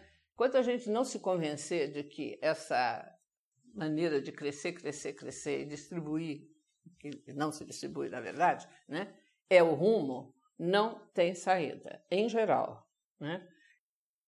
Então, assim, a minha restrição muito particularmente ao caso de mudanças climáticas, é que eu acho que ele, como sempre, com todas as convenções de meio ambiente, ele tem uma aposta, que é assim, vamos conseguir reduzir as emissões, ao mesmo tempo que a gente cria outros atrativos para a economia capitalista. Por exemplo, tecnologias que estejam relacionadas com energia é, renováveis, né?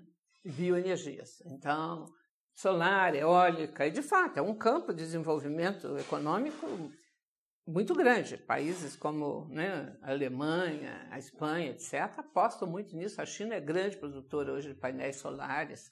É um campo de crescimento da economia capitalista. A questão é: é possível substituir todo o petróleo, todo o carvão e gás natural que existe no mundo hoje por eólica, solar, maré e sei lá mais o quê? Hidrelétricas, não vou nem falar das grandes, porque elas têm tanto impacto ambiental que não dá para pensar nelas como substitutas para fósseis, né? É possível continuar produzindo deste jeito e ampliando a produção baseada na solar, eólica, etc., não. Elas também exigem energia para serem produzidas. Embora o Sol seja, vai durar mais uns 5, sei lá quantos bilhões de anos, né? o painel solar exige, tem que ser transportado, tá certo? Não vai ser é, com energia solar que eu vou transportar umas enormes máquinas de um canto para outro, entende? Aquelas aquelas pás enormes de uma energia, né, das, das usinas de energia eólica. Enfim, é, eu acho que aqui tem uma suposição que está por trás, a tal economia verde, que mais tarde foi chamada assim, é uma suposição que está por trás, é, cuja conta novamente não fecha. Eu posso substituir, mas eu não posso substituir tudo e eu não posso continuar nessa, nessa linha de aumento, né, nessa escala de produção, de aumento da produção contínua. Não vai ser necessário mudar o padrão de produção e de consumo nosso. Menos produção material, bem menos produção material, mais produção de bens e serviços imateriais, que melhoram a nossa qualidade de vida e, e não exigem todos os recursos naturais, né? Muita modéstia, inclusive um, modo de vida mais modesto. O Papa falou nisso naquela encíclica dele ambiental, né? Não precisamos de tanto luxo em alguns e os outros não têm nada. Vamos fazer. É, essa é a condição para a humanidade poder enfrentar os 200, 300 anos que vem para frente aí, sem é, inviabilizar a existência dela mesma. Né? Eu não sei, a sua pergunta final, você acha que isso é possível? Não tenho a menor ideia. Como em tantos temas, o interesse pelo lucro entra em choque com a realidade social, dificultando uma posição ambientalmente responsável mais assertiva pelo Brasil. Mas os países que têm posições mais ambientais não é só por serem bonzinhos. A professora Marjane falou de como a Alemanha só mudou sua posição na Convenção de Basileia depois de um escândalo de opinião pública. No caso do clima, o Brasil consegue ter uma posição bem mais definida. Mas isso só porque o setor empresarial não via, na década de 90, perdas em participar desse sistema. Mesmo com essa participação importante no início, até o caso do clima, que era uma exceção, parece estar dando na mesma hoje. Nossa proposta de política climática no MDC não é satisfatória, e mesmo quanto a ela, há dúvida se conseguiremos alcançar, como eu comentei antes. O novo Código Florestal, o corte de recursos para a fiscalização do desmatamento, são só alguns exemplos de notícias preocupantes nessa área. A questão ambiental é urgente, e o clima é só um dos temas aí dentro. O desequilíbrio dos sistemas globais não vai passar e não tem passado sem custos para nós. Custos para a saúde e mesmo custos econômicos e políticos. Talvez repensar o desenvolvimento vai ser necessário sim. Talvez ouvir mais das reflexões do Amartya Sen. Mas exatamente como a gente vai fazer isso eu também não tenho a menor ideia.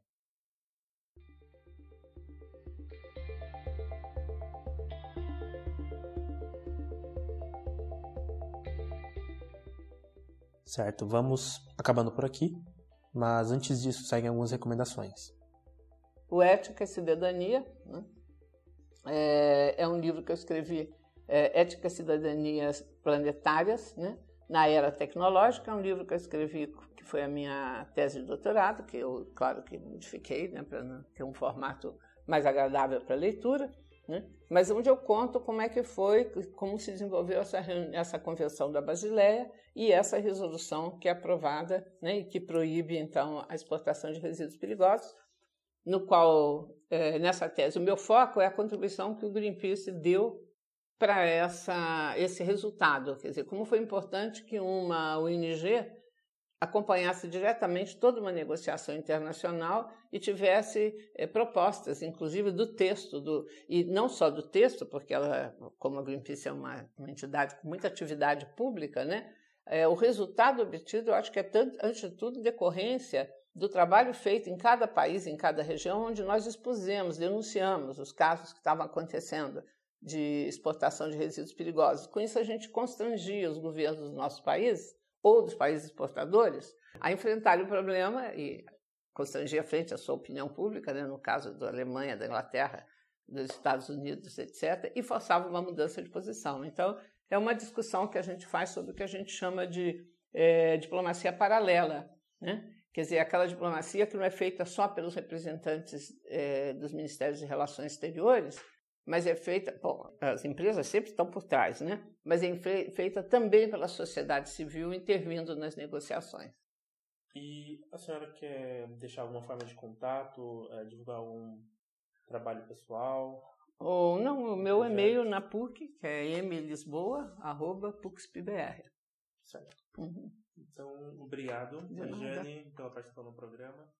E... Mas, assim, ó, no, no site da, do, do, próprio, da, da EPA norte-americana, tem coisas do IPCC também, para essas coisas de, de que a gente está falando agora do clima.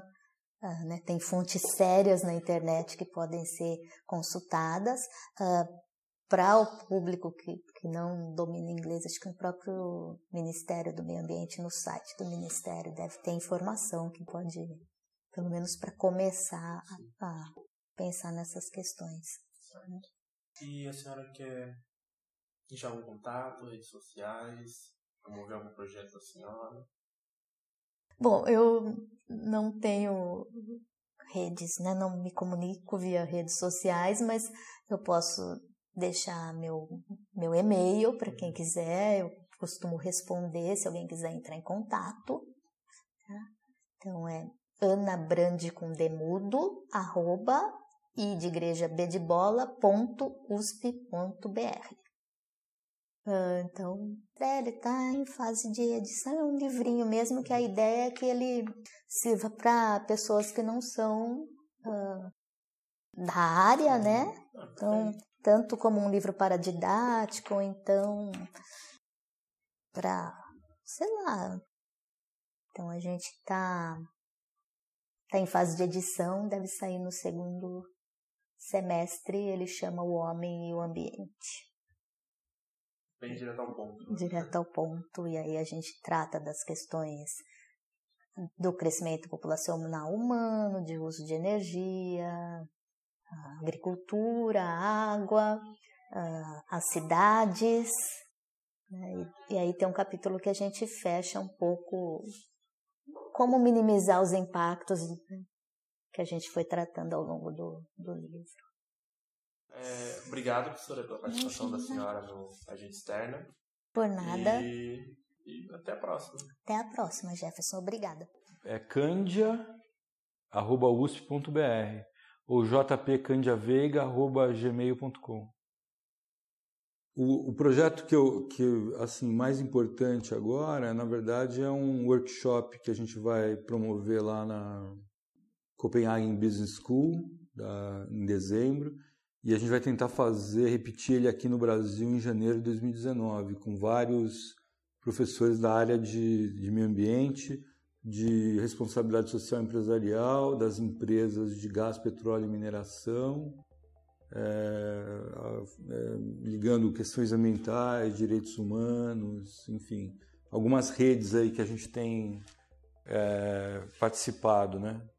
Mas é assim, de curto prazo é isso que eu tenho para, fora coisas, projetos menores assim que a gente está fazendo, mas tá. É, obrigado pela sua participação no Agenda Externa e até a próxima. Obrigado você, Jefferson. Valeu. Eu recomendo também o documentário Sob a Pata do Boi. É, o filme é um projeto do canal de jornalismo ambiental O Eco, em parceria com a ONG Amazon. Eu deixo meu agradecimento aqui à ONG Amazon, a Stephanie e ao Antônio Victor, que na realidade eu entrevistei o Antônio Victor para esse episódio, mas acabei deixando a parte onde ele entrar de fora porque eu já tinha em mãos um episódio bastante extenso e denso. Mas fica meu comprometimento para no futuro produzir algo em texto ou em áudio usando a entrevista dele, abordando a Amazônia, que é um assunto muito extenso e muito importante. O site do Amazon também tem todos os relatórios deles, que é um ótimo lugar para começar uma pesquisa sobre o impacto do homem na Amazônia. Recomendo também um episódio do Mamilos. Eu que sou um mamileiro de carteirinha, não podia deixar de recomendar o episódio 24, que fala sobre transgênicos e conta com a nossa convidada, a professora Marijane. É, reitero também a recomendação da professora Ana, do site da Associação Americana de Física, a IPA. Eles têm um espaço sobre a história das mudanças climáticas extremamente completo. Eu já usei para pesquisa na graduação e utilizei para esse episódio também bastante. É, o artigo do Eco Debate sobre a teoria do George Skullhagen E também as fontes que eu usei como avaliação do INDC também seguem no post. Além de um link para o artigo Política Brasileira de Meio Ambiente da professora Marigiane. Mais uma vez, meu agradecimento ao pessoal do Museu da Pessoa, a Renata e a Rosana, que dedicaram o tempo delas buscando esse material no acervo do museu.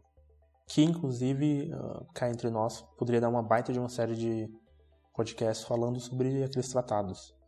Mas isso daria um trabalho absurdo de grande. Como sempre, segue o podcast no Twitter, arroba agente externa, e curte a página no facebook.com barra. Se curtiu o programa de hoje, compartilha e avalie a gente onde você puder, no iTunes, ou outro agregador qualquer que você use, ou no Facebook, etc. E mais uma vez, minhas desculpas pelo atraso dessa semana. E eu garanto para você que enquanto você está ouvindo esse episódio, eu estou trabalhando no próximo já. Deixo um abraço pro Matheus Oliveira lá de Sorocaba, meu baita amigo de infância, para Beatriz Lopes, futura estudante de RI, a Miri Silva, que está acompanhando o programa desde o início, e a Carla, de São José dos Campos, a mais nova fã do podcast. Eu fico por aqui. Meu nome é Jefferson Oliveira e até a próxima. Esse podcast é o resultado de um projeto do Programa Unificado de Bolsas da Universidade de São Paulo, o qual recebe a orientação do professor Pedro Feliu, do Instituto de Relações Internacionais. Também contamos com o apoio do professor Eduardo Vicente, do projeto Imagens. Esse podcast conta com efeitos sonoros dos sites freesound.org, ampermusic.com e incompetech.com. Os créditos para seus autores seguem no post do episódio. Agradeço muitíssimo a paciência e contribuição dos ouvidos que ajudaram a melhorar os episódios. Lucas Oliveira, Samantha Vitória, Juliana Lemos, Carolina Marins, Isabela Souza, Laura Fedrize e Andressa Lisalves.